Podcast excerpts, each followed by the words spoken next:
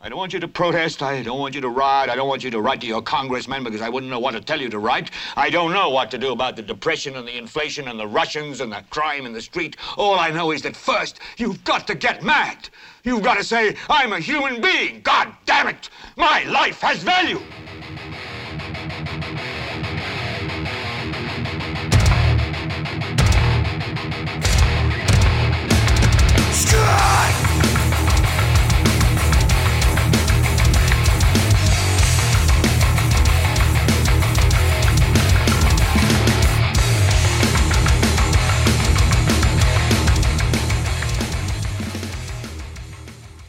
Yo soy Carlos Rodríguez Duzán. Esto es Helvete. Bueno, gente, espero que hayan pasado una buena semana. La mía estuvo bastante entretenida hasta que escuché los eventos de, del sábado de ayer, en la noche de, esta bomba que pusieron cerca a, a Teletica, que es algo muy, muy preocupante. Y me arruinó por completo la semana, honestamente. Eh, Semana deportiva por los Panamericanos. Em, felicidades a Colombia por su primer Tour de Francia para los que siguen el ciclismo, que son los en América Latina los colombianos. Bueno, hay mucho tico también que sigue el ciclismo mundial. Eh, acercándonos, espero que ya la próxima semana den la alineación de la gente que va a venir a tocar con, con Slipknot. Cruzando los dedos para que sea Gojira y, y Behemoth y si tuviéramos la suerte que también estuviera ahí Volbeat, más sería un conciertazo, pero bueno, viene Slipknot de fijo, así que ya con solo eso hay que estar agradecidos. También viene Samael, por cierto, una bandaza. Vamos a ver si tenemos, si tengo la plata suficiente como para poder ir a ese chivo también. Bueno, esta semana, esta semana vamos a hablar de tres cositas. No va a estar muy largo el programa, como les había prometido. Es, esta vaina es ya sin, sin guion, así que mis problemas para mantenerme en un tema se van a acentuar, así que me disculpan. Pero bueno, tengo un par de apuntes. Esta semana vamos a hablar de Nueva República y esta reunión que tuvieron con unos asesores de la Casa Blanca. Hacer un breve comentario sobre eh, estos carajillos de los estudiantes que se reunieron con Claudio Alpizar, la gente esta de Metze, y vamos a hablar de la, de la bomba que pusieron, el dispositivo explosivo que pusieron cerca a Teletica. Eh, como siempre, la canción introductoria que pueden escuchar ahí de fondo es eh, por la banda eh, nepalesa Disorder. la pieza es Corrupted Influence. Piezazo. bueno, como les digo, esta semana entonces entremos en la primera, que es Nueva República. Se une con asesores de la Casa Blanca para, para promover alianzas los titulares estuvieron, se enfocaron de diferentes maneras, pero fueron bastante, bastante superficiales como reportaron los medios de esta noticia, que siento yo que es muy importante. Uno, em, creo que este fue el país, que reportó diputados fabricistas crean alianza con asesores judíos y evangélicos de la Casa Blanca. Hay que tener cuidado en este país cuando medios eh, utilizan mucho la palabra judíos, porque si no se han dado cuenta, Costa Rica por alguna razón se está convirtiendo en un nido eh, antisemita. Eh, vean, yo estoy con el resto de la izquierda defendiendo la necesidad de que exista un, país palestino y en contra de todos los abusos, violaciones y robo por parte del Estado israelí para con el pueblo palestino. Pero en este país eh, la gente honestamente se está pasando y está llegando a un antisemitismo realmente preocupante. Entonces por eso hay que tener mucho cuidado a la hora de utilizar ese tipo de, titulares y de comentarios que se hacen en muchos medios muy tranquilamente, como si no fueran antisemitas. Eh, bueno, en fin, otro, otros reportan, por ejemplo, diputada Carmen Chang afirma que en Punta Arena las personas mueren de hambre. Otros le dieron el ángulo de las cosas que dijo la diputada Chang con respecto a, a, a lo que sufren algunos pobres en Costa Rica. Yo no, no dudo que haya gente, honestamente, que esté muriendo de hambre en este país. Supongo que sí existe porque hay pobreza y hay miseria en el país. Sin embargo, no creo que sea tan, tan grande el problema como la diputada Chang lo quiere hacer, lo quiere hacer ver. Esto es un punto de discusión, pero creo que es, es ridículo ponerse a discutir si hay gente que se muere de hambre o no, porque lo importante es que tenemos gente que vive en la miseria, gente desesperada, honestamente, con salarios asquerosos que el Estado no les quiere pagar bien y la empresa privada mucho menos. En fin, eh, enfocaron la misma noticia de, con diferentes titulares como para llamar la atención de la gente, obviamente. Pero la nota quedó completamente escuálida. Eh, ningún medio supo decir de qué se habló en esa reunión. Solo dicen que hubieron acuerdos para ayudarse entre ambos países, pero no se define absolutamente ningún punto, ninguna agenda, nada.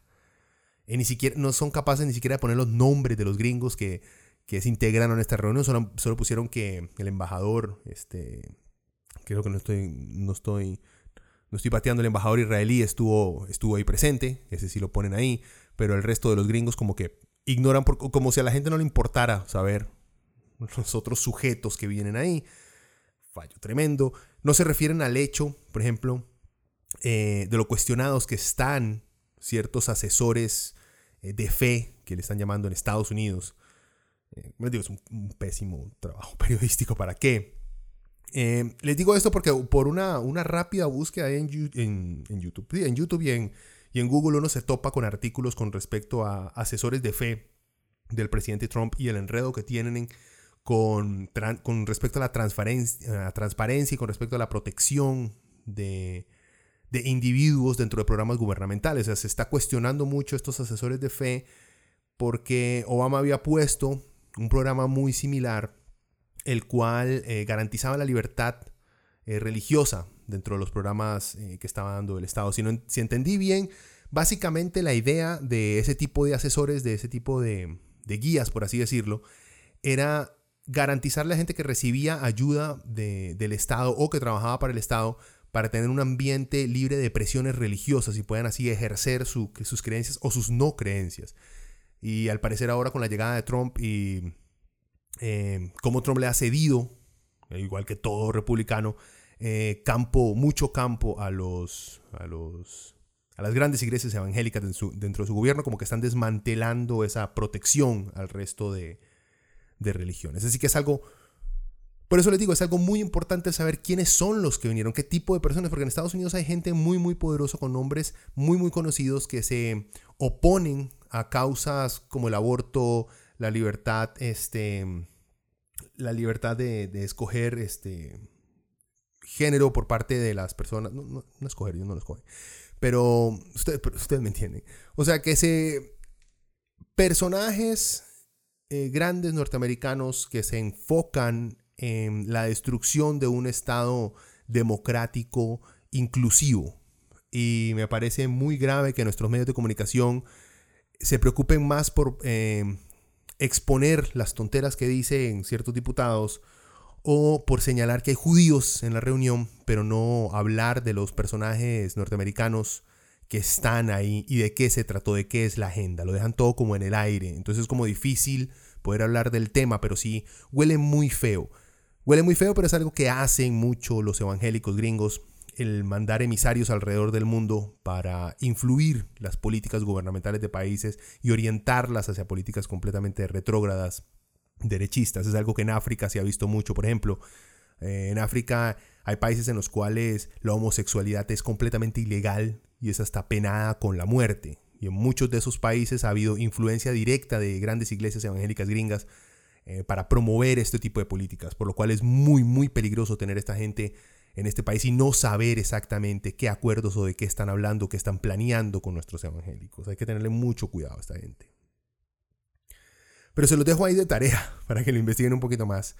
Em, sigamos, bueno, eh, también me escuché la entrevista de Claudio Alpizar, los que no saben es un analista político eh, completamente enamorado con los vinos y Oscar Arias. Eh, don Claudio yo creo que es famoso entre analistas políticos y gente poderosa en este país por varios programas que, ha tenido en los cuales lleva gente y simplemente la siente, los lo, deja hablar sin importar lo que digan. Claudio Alpizar es algo así como, para los que saben, el, Dave Rubin eh, tico, pero con más tiempo.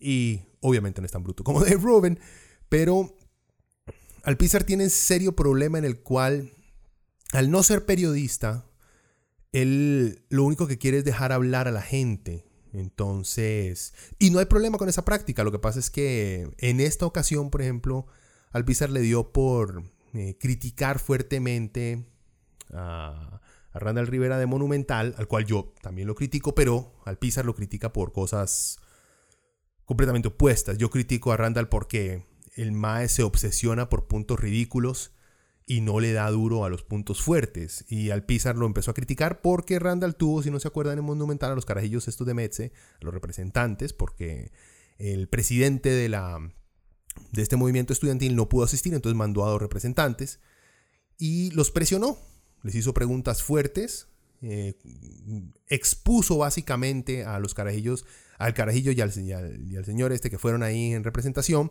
de que honestamente no sabían de lo que estaban hablando. Que está bien, está bien. Pero Alpizar empezó a criticar a Rivera porque, por medio de Facebook obviamente, porque Alpizar sintió que fue muy, muy jamonero, puso él. O sea, que se gorrió a los Willas, porque como Randall es un experto en identificar cuando uno no está seguro sobre lo que desayunó, entonces lo presiona, lo presiona en ese punto hasta que uno le dice, madre, vea, la verdad no sé, ¿ok? No sé. Eh, Alpizar estaba como resentido con respecto a eso, que los carajillos hay que tratarlos con guantes de seda, al parecer. En fin, los invitó a su programa Alpizar, prácticamente prometiéndoles que los iba a tratar bien, y así fue. Fue un programa en el cual Alpizar se sienta a ayudar a los carajillos a, soltar sus ideas. Ya claramente los maes han estudiado un poco más ya saben un poquito más eh, sus puntos, porque ya se han expuesto a los medios, ya han, tenido asesoría, lo cual está muy bien, cosa que Alpizar menciona en su programa, yo también estoy de acuerdo. ¿Por qué no tener eh, asesores de manejo de medios? Uno lo que tiene que tener es una idea, un movimiento tiene que tener una idea, tiene que tener un norte, no tiene que ser un experto en comunicación. Y estos carajillos como que ya están, le están agarrando el toque a esa parte. Sin embargo, Alpizar hace un pésimo trabajo y se convierte simplemente en una porrista de estos carajillos. Em, es, o sea, es una cita romántica entre Claudio y, estos Willas. Y honestamente deja con un muy mal sabor. Lo cual no me extraña, porque cada vez que yo he escuchado un programa de Claudio Alpizar entrevistando a alguien que dice algo controversial, o controversial o, literalmente estúpido antidemocrático, Alpizar simplemente busca alguna frase célebre de alguna persona, de algún libro que él se acuerda en ese momento para sacarla, pero no, no le lleva la contraria a sus invitados, no cuestiona a sus invitados, o sea, no hace un buen trabajo, no estoy hablando como periodista, no hace un buen trabajo de presentar como político una realidad o una verdad que está exponiendo la gente a la que lleva a entrevistar. Entonces, bueno, honestamente el Pizar no es una, no, es una persona a la cual deberíamos admirar por sus habilidades a la hora de hacer entrevistas, pero sí me parece, eh, digamos, muy, muy, triste y vacilón que el MA esté criticando a un periodista de Monumental, como les digo, al cual yo critico fuertemente también, pero lo critica por estupideces completas y luego simplemente presta su medio, presta su espacio para hacer un programa casi de una hora de una propaganda a un movimiento estudiantil, que al parecer él tampoco entiende el por qué, ¿verdad? Pero bueno. Continuemos, como les digo que hoy va a estar rápido y al pisar puedo hablar mucho tiempo. Em, bueno, lo de, la, lo de la bomba esta que pusieron en Teletica. Digámoslo así, es una bomba. Sí, no fue muy grande, no mató a nadie, no, no derribó ningún edificio, porque aquí como que hay veces que queremos las cosas en grande o mejor no las queremos. Tendemos a minimizar las cosas como para no asustarnos. Para los que no saben, les leo. Este fue lo informa ameliarueda.com. Dice, el organismo de investigación judicial OIJ informó que ya se inició la investigación sobre el explosivo que provocó daños al edificio de televisora de Costa Rica este sábado en horas de la noche. No obstante, todavía no se tiene una declaración oficial sobre el asunto. El hecho ocurrió, según informó Teletica, cerca de las once y media de la noche en la esquina suroeste frente al Parque Metropolitano La Sabana. Gracias a las cámaras de seguridad del edificio se pudo visualizar a tres hombres que colocan el explosivo y posteriormente huyen de la escena. Bueno, ahí está. Eh, yo creo que ya lo tienen que haber visto. Las, han puesto los videos de las cámaras de los tipos donde se sientan, lo instalan el dispositivo y luego se van muy tranquilamente. El dispositivo hace explosión en la esquina. No sé si hizo. O sea, los daños que muestran es simplemente que la explosión rompió un par de ventanas que estaban ahí enfrente. Pero no llegó a más. Por dicha, no hubo heridos. Ni daños significativos a ningún inmueble. Sin embargo, he visto una reacción. Y esta reacción la vengo la, vengo observando por lo menos en redes sociales, que al parecer es donde uno vive ya últimamente, eh, muy preocupante. Y es que no queremos abrir los ojos con lo que está pasando en este país. Eh, nos hemos dejado hasta cierto punto llevar por em, conspiraciones y nos estamos alejando de los hechos. O sea, todo esto de las fake news se está aplicando fuertemente con eventos como este. Eh, por ejemplo, les digo, este, si fuera simplemente un evento aislado, igual es preocupante porque quiere decir que hay tres tipos con el conocimiento como para crear un dispositivo que pueda lastimar gente, si no es que quitarle la vida a personas, ya solamente eso. Hay delincuentes que andan por ahí que tienen la capacidad técnica de desarrollar este tipo de armas, lo cual es preocupante, aunque no tengan ningún tipo de, de agenda política. Ya solo eso es preocupante. Si fuera aislado, nos preocuparíamos por eso nada más. Pero tenemos que acordarnos que hace poco también se lanzó una bomba Molotov a la Asamblea Legislativa. Igual nadie se lo herido, como que el dispositivo no, no alcanzó a estallar correctamente, entonces no pasó a más. Una bomba Molotov es la cosa más, digamos, más primitiva que hay, pero puede hacer mucho daño. Es prácticamente una bomba incendiaria, si no estoy, estoy equivocando. Em, y antes de eso, cuando los pescadores se fueron a, a protestar en frente de Casa Presidencial, acuérdense que tumbaron un portón y hasta tiraron un otro dispositivo explosivo, que también siento que no, no creo que ese tampoco eh, alcanzó a, detonar y nadie salió herido. El punto es si pasara una sola de estas cosas separadas de las demás, lo podríamos tomar como un simple, como les dije, como un simple hecho vandálico que ocurre eh, de vez en cuando y ocurre en cualquier parte del mundo. Como les digo, hay que preocuparse porque hay gente allá afuera capaz de hacer ese tipo de cosas. Sin embargo, se han dado en o sea, de manera muy seguida. Una tras otra, tras otra. Y es preocupante porque eso quiere decir que hay, este, no es un individuo. Al parecer hay un grupo de personas, bueno, acuérdense también del grupo este, eh, supuestamente el, grupo armado, eh, porque lo tengo apuntado, Comando Frente Patriota 7 de Julio, ¿verdad? Este grupo de madres en pasamontañas que amenazan a Carlos Alvarado en un video eh, y amenazando prácticamente con una revolución armada en el país y, motivando a los policías y a la gente civil a tomar armas y a iniciar una guerra violenta en el país. Todo esto, como les digo, es preocupante porque se está sintiendo, em, esto no nace en un, en un agujero negro. Eh, han expuesto he visto a varios medios también y a varios individuos exponer que esto se da por culpa de el ambiente político, económico y social en el que estamos, y el cual es cierto. Em, la pobreza en aumento, la falta de oportunidades de la gente em, y esta confrontación eh, cultural, religiosa, que inició fuertemente cuando Fabricio Alvarado eh, lanzó su candidatura. No estoy echándole la culpa a Restauración Nacional, lo que estoy diciendo es que en el momento en que grupos religiosos decidieron enfrentarse en contiendas políticas de manera directa, eh, las cosas se empezaron a poner muchísimo más problemáticas, muchísimo más complicadas. Y ahora lo que estamos viendo es el producto de todas estas, no solamente el producto de nuestra realidad nacional en este momento, sino también culpa de medios de comunicación este, completamente em, desligados, no de la realidad, desligados de su responsabilidad por informar, porque mucha de esta gente que está allá afuera hablando de dictadura, cosa que es una estupidez, em, lo está haciendo por los titulares que han visto en Costa Rica hoy, en la Extra, en La Teja, ¿La Teja existe? Creo que en La Teja, en La Nación, en La República, en Teletica. Eh, titulares y notas completamente manipuladas, distorsionadas, tal vez no con la intención de tumbar a ningún gobierno, no, simplemente con la intención de ganar más clics, de, ganar, más likes, más shares, de simplemente ser más sensacionalistas para ser, para ser compartidos en redes sociales. Y eso ha, ha sido echarle gasolina allá a un fuego que existe en el país por la problemática económica que tenemos. Y de esto me preocupa que se está normalizando el cometer actos violentos contra el gobierno.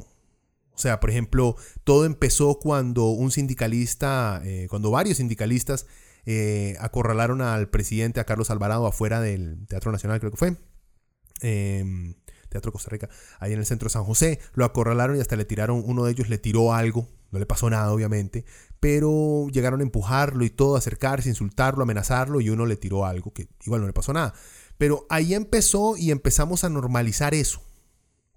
Empezamos y bueno, a ese tipo ahorita ya solucionaron, creo que pagó una multilla ahí, ese mil colones y ya no tiene que ir a la cárcel ni nada. Pero desde el inicio el gobierno, digamos que, no solamente el gobierno, pero la, la población ha normalizado ese tipo de actos como, está bien, está bien, Jim, eso es lo que va a pasar cuando el pueblo...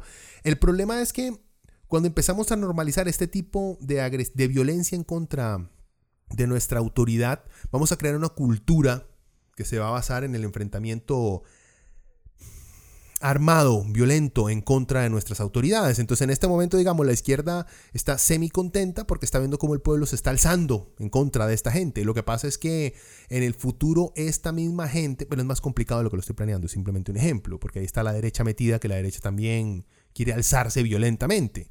Em, el punto es la normalización que se está llevando en, medio de redes sociales, en medio de la, gente, justificando estos actos eh, de violencia, eh, está llegando a puntos honestamente eh, preocupantes. Preocupantes porque la gente que está cometiendo estos actos o que está pensando en cometer estos actos no está viendo un rechazo por parte de la sociedad.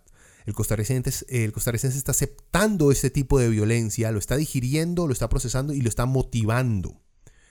Y eso, eso es muy preocupante.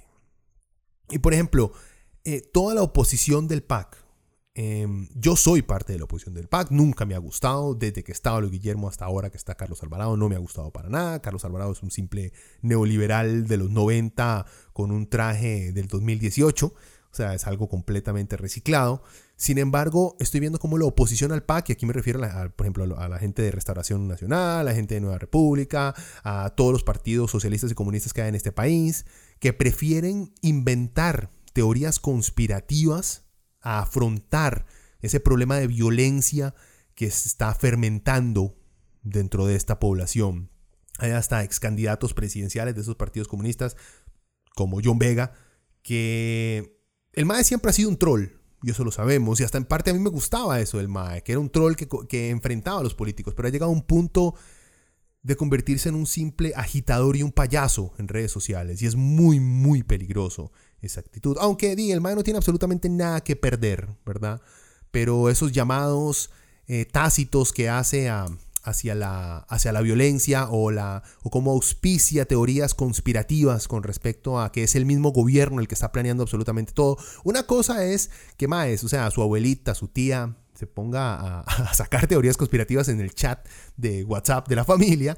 Y otra cosa es que un ex candidato presidencial de un partido político en este país esté, le esté dando veracidad a esas conspiraciones. Eso es muy, muy preocupante. Em, digo, me preocupa que el gobierno no ha tenido los pantalones para ejercer con firmeza, hacer cumplirse la ley en este país. Este, todos estos manifestantes que violentamente tratan de entrar a casa presidencial, em, gente que tira eh, bombas molotov, agrupaciones que hacen videos amenazando al gobierno, individuos que tratan de agredir físicamente al presidente, no hay castigo. O al parecer no parece que hay castigo, porque si lo hay, el gobierno no ha podido comunicarlo de buena manera. Y lo cual ha contribuido también a que los opositores al PAC, em, a pesar de que sean a pesar de que el PAC esté siendo atacado ya hasta físicamente, continúen siendo, haciéndose las víctimas. No el PAC, el PAC también se hace la víctima, obviamente, pero los opositores continúan haciéndose víctimas, a pesar de que todos estos actos de vandalismo y de terrorismo, porque si se llega a dar cuenta, por ejemplo, que esa bomba que pusieron en Teletica es porque Teletica, en teoría, en la mente de algún idiota, está a favor eh, del PAC, este es un acto de terrorismo, lo cual es algo muy, muy serio. Pero esa, esa, esa falta de pantalones por parte de Carlos Alvarado y su gobierno eh, se notó en el momento en que permitió que una agrupación de jóvenes colegiales determinara quién, quién iba a estar a cargo del Ministerio de Educación. Sí, yo sé que Mora renunció, pero el PAC hubiera podido ejercer un poquito más de apoyo a su ministro de Educación, cosa que no le hicieron, no les importó tirar al MAE debajo del bus con tal de, de ver si se calmaban las varas y no lo lograron ahí siguieron los más peleando. Este, Y voy a lo mismo, es la falta de comunicación, es, esta, eh, lo grave que son estas amenazas en contra de la democracia en este país, no se han tomado, no se han tomado en serio. Eh, por el simple hecho de que la gente se informa muchísimo más por comentarios en, foros, en Facebook, en chats en WhatsApp, en Twitter, en videos en YouTube. Están más informados de absolutamente todo, dan su opinión eh, con respecto a estos temas por ahí, que comentarios oficiales, campañas de comunicación necesarias que tiene el gobierno. Por ejemplo, ahora hace poco y hay gente que puede decir que no es culpa del gobierno que lo está intentando, pero la gente no lo deja. Y es cierto también, pero eso va con la falta de los pantalones. Hemos visto hace poco que el PAC va a invertir plata en programas de comunicación. Vean que es necesario. Un gobierno no puede trabajar sin que la gente se dé cuenta en qué está trabajando. Porque uno puede hacer maravillas, pero si la gente no se da cuenta que uno las está haciendo, las próximas elecciones los más van a honestamente a creer que uno no hizo nada. Ustedes saben cómo son las cosas. Así es que funciona y todo gobierno necesita un presupuesto para comunicación. Pero en fin, ahí es donde caigo en la irresponsabilidad de los medios de comunicación en el cual reportan gastos de comunicación del gobierno como si fuera algo superfluo, como si fuera algo ridículo. Y el tico, yo no sé por qué tiene una, una, mentalidad muy, muy inflada con respecto a su moneda.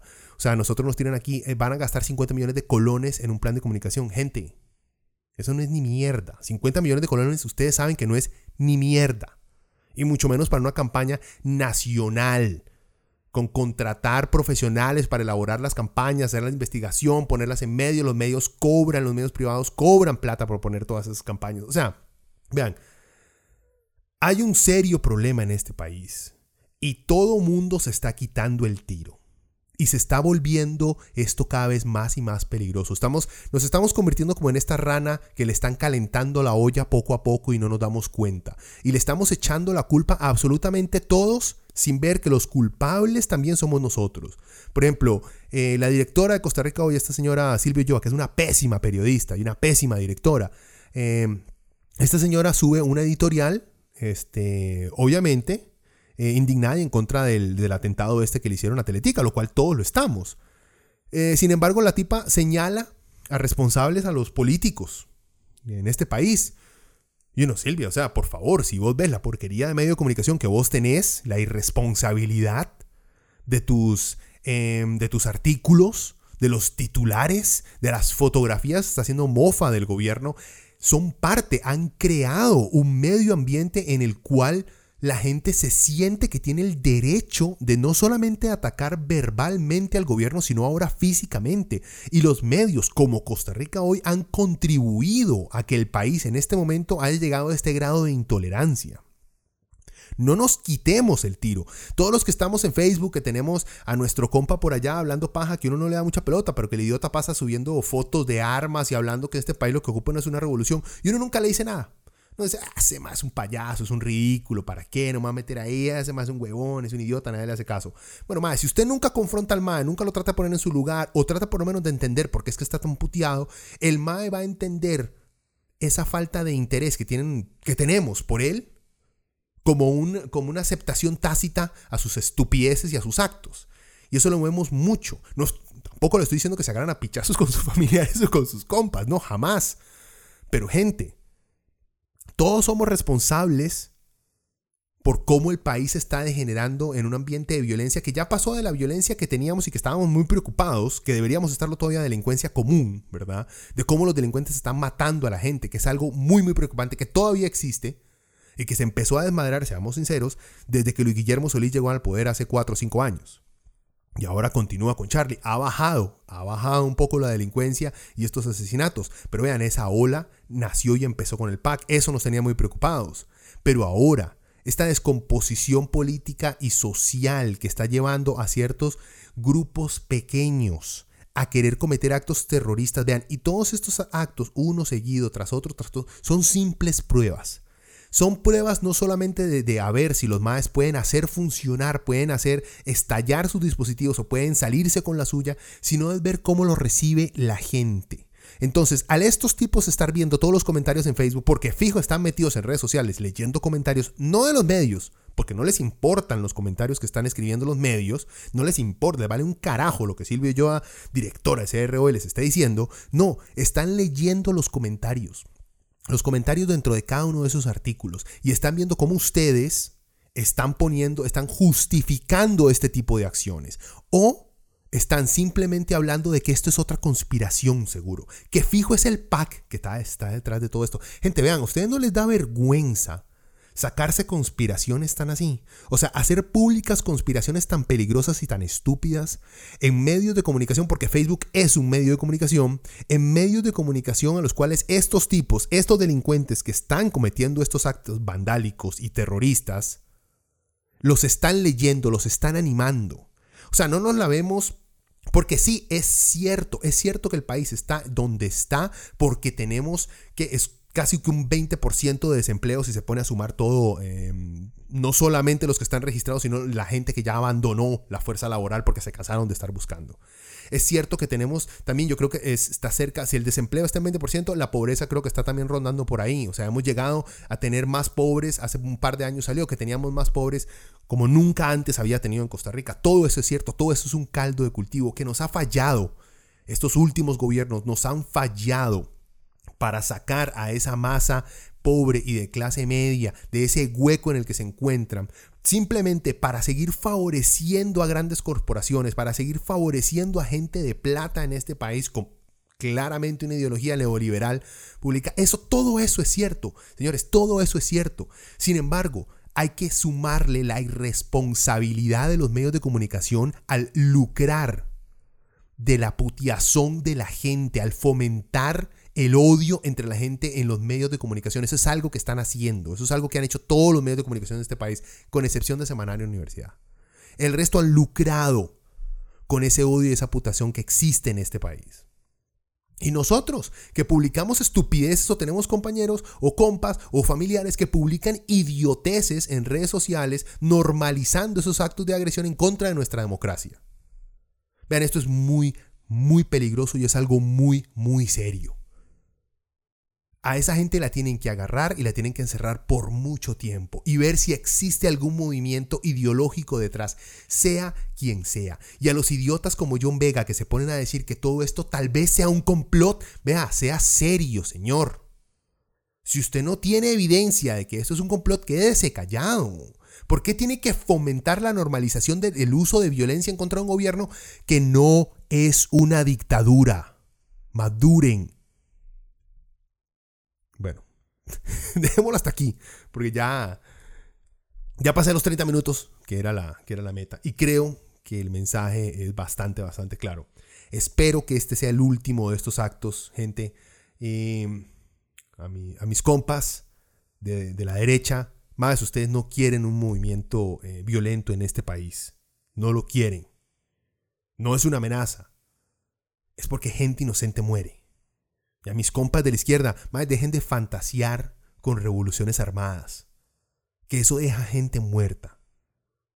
Y estamos en un país donde no la necesitamos, no necesitamos una revolución violenta. Esperemos un par de años más o hagamos movimientos sociales los cuales fuercen al Estado Tico a llamar a una constituyente, a una constituyente, no que se vaya Charlie ya, no, a una constituyente, a revisar todas nuestras normas estatales, gubernamentales, nuestras normas republicanas para poder ejercer y crear una nueva república en este país. Eso es lo que necesitamos. Pero Costa Rica tiene la dicha de que tenemos todavía, estamos a tiempo y tenemos las condiciones de hacer las cosas de manera pacífica. Vean, no permitan que en las conspiraciones se los coman, gente. Porque eso es parte también, eso ayuda a todos estos delincuentes y estos terroristas. Bueno, los dejo hasta aquí.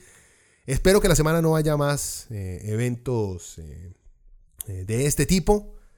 Como les digo, este, para los creyentes, prendanle una velita ahí al santo de su devoción para que nos traiga a, a Behemoth y a Volbeat y a Gojira con Slipknot. Bueno, gente, este, y espero verlos en el chivo. Que esta no se nos desmadre. Cuídense.